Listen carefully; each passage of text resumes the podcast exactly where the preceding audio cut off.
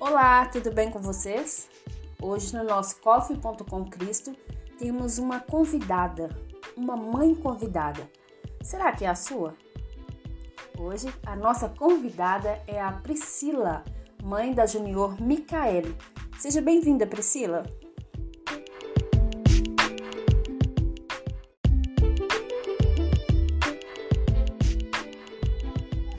Olá, juniores. Que a paz do Senhor seja com cada um de vocês, amém? A convite da Roma, eu vim aqui trazer uma palavra de Deus para vocês. E hoje o tema a gente escolheu falar sobre adoração. Mas antes, vamos orar. Pai Celestial, Pai querido, Criador de todas as coisas, primeiramente eu te agradeço por essa oportunidade de estar aqui falando do teu amor, falando da tua palavra. E una minha fé com a fé de cada junior e pessoa que está ouvindo esse áudio. E peço, Pai, que em nome de Jesus o nosso coração seja terra fértil, pois a tua palavra é semente, é semente boa, que dá frutos, ó Pai. E que tudo que for ensinado aqui, que for falado, seja por meio da palavra do Senhor. Que o teu nome seja engrandecido em nome de Jesus. Pai, eu repreendo toda distração Amém. Amém? Como eu disse, vamos falar sobre adoração. Lá em Isaías 29, 13, diz assim: O Senhor diz: Esse povo ora a mim com a boca e me louva com os lábios, mas o seu coração está longe de mim. Mas o seu coração está longe de mim. Que profundo e é muito sério. O livro de Isaías, ele traz profecias de anos e anos e anos e anos, dois milênios a mais atrás. E o livro de Isaías é conhecido como um livro profético. Então ele estava predizendo coisas a quais pessoas no futuro, que no caso somos nós hoje, viveriam. E lendo essa passagem, é profundo. Por quê? Porque Deus já sabia que o povo iria se afastar, que o povo iria se envolver com, com tudo que falasse que era o nome de Deus, mas não iam prestar atenção minimamente à profundidade e à veemência do que é adorar a Deus de verdade. Segundo o dicionário, Adoração é o ato de amor de modo intenso, podendo ter ou não conotação religiosa. Está relacionado a respeito, reverência, forte admiração ou devoção em relação a determinada pessoa, lugar ou coisa. E existem, né, galera, segundo um estudo que eu fiz aqui, bem breve, três tipos de adoração. Adoração falsa, que é quando a gente adora um Deus errado por meio da idolatria. Adoração vã, que é adorar ao Deus certo, mas da maneira errada, seguindo tradições forjadas pelo homem, fora do contexto bíblico, ausência da clara evidência de Deus. A gente está ali com a nossa mente, o nosso coração e a vontade sendo modus operandi, sabe? No automático. Já não está sentindo de coração ali o agir, o mover de Deus dentro da gente através do Espírito Santo que é o Espírito do próprio Deus agindo em nós. E temos também a adoração verdadeira, que é a adoração a qual a gente deve prestar bastante atenção e trazer como modo de vida para as nossas vidas. Ela é identificada por princípios inegociáveis, ela significa a essência da adoração, 100% Bíblia.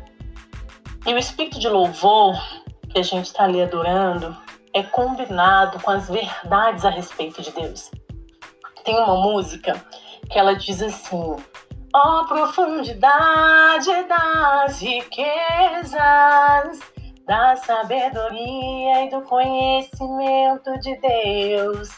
Quão insondáveis são os teus juízos, quão impenetráveis são os seus caminhos.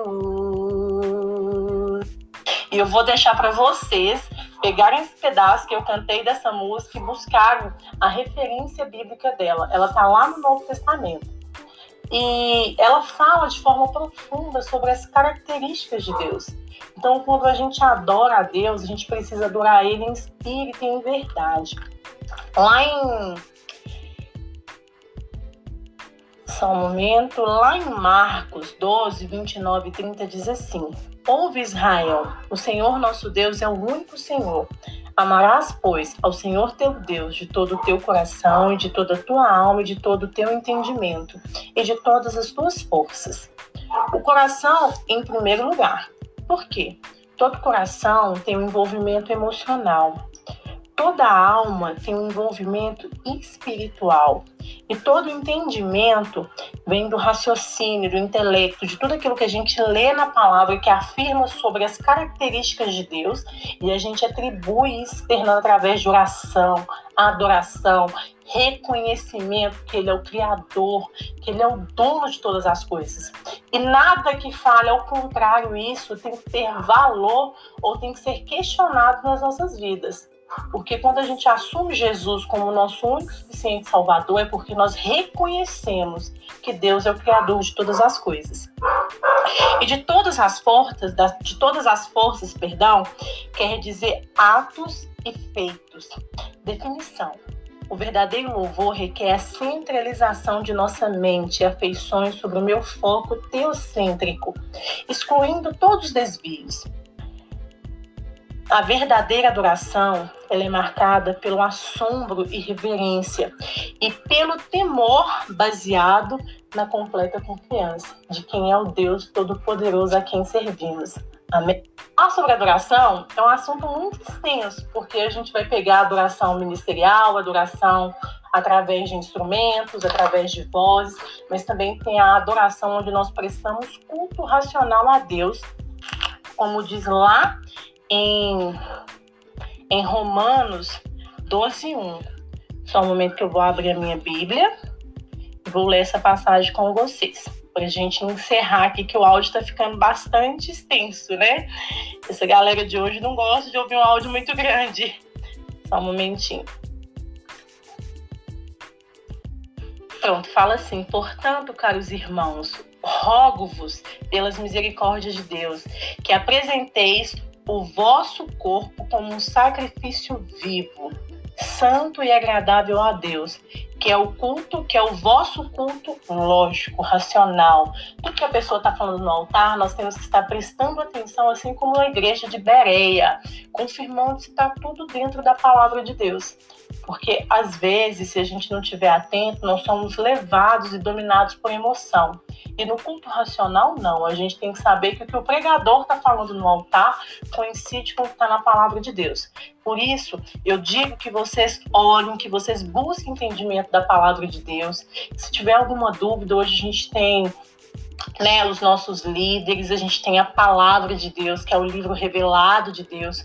Tudo que a gente precisa saber a respeito de Deus está aqui.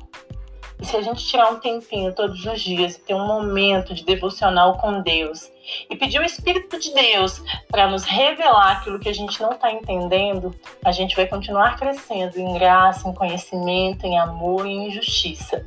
E não seremos enganados. Amém? Então, eu oro para que, em nome de Jesus, vocês sejam cada dia mais fortalecidos, cheios do Espírito Santo de Deus e que vocês não sejam enganados por, por vãs doutrinas, por vãs é, escrituras de homens, mas que vocês sejam arraigados somente na palavra de Deus. A paz seja com cada um de vocês, que as bênçãos se derramem sobre a família de vocês e que, em nome de Jesus, vocês jamais se afastem da presença do Criador de todas as coisas.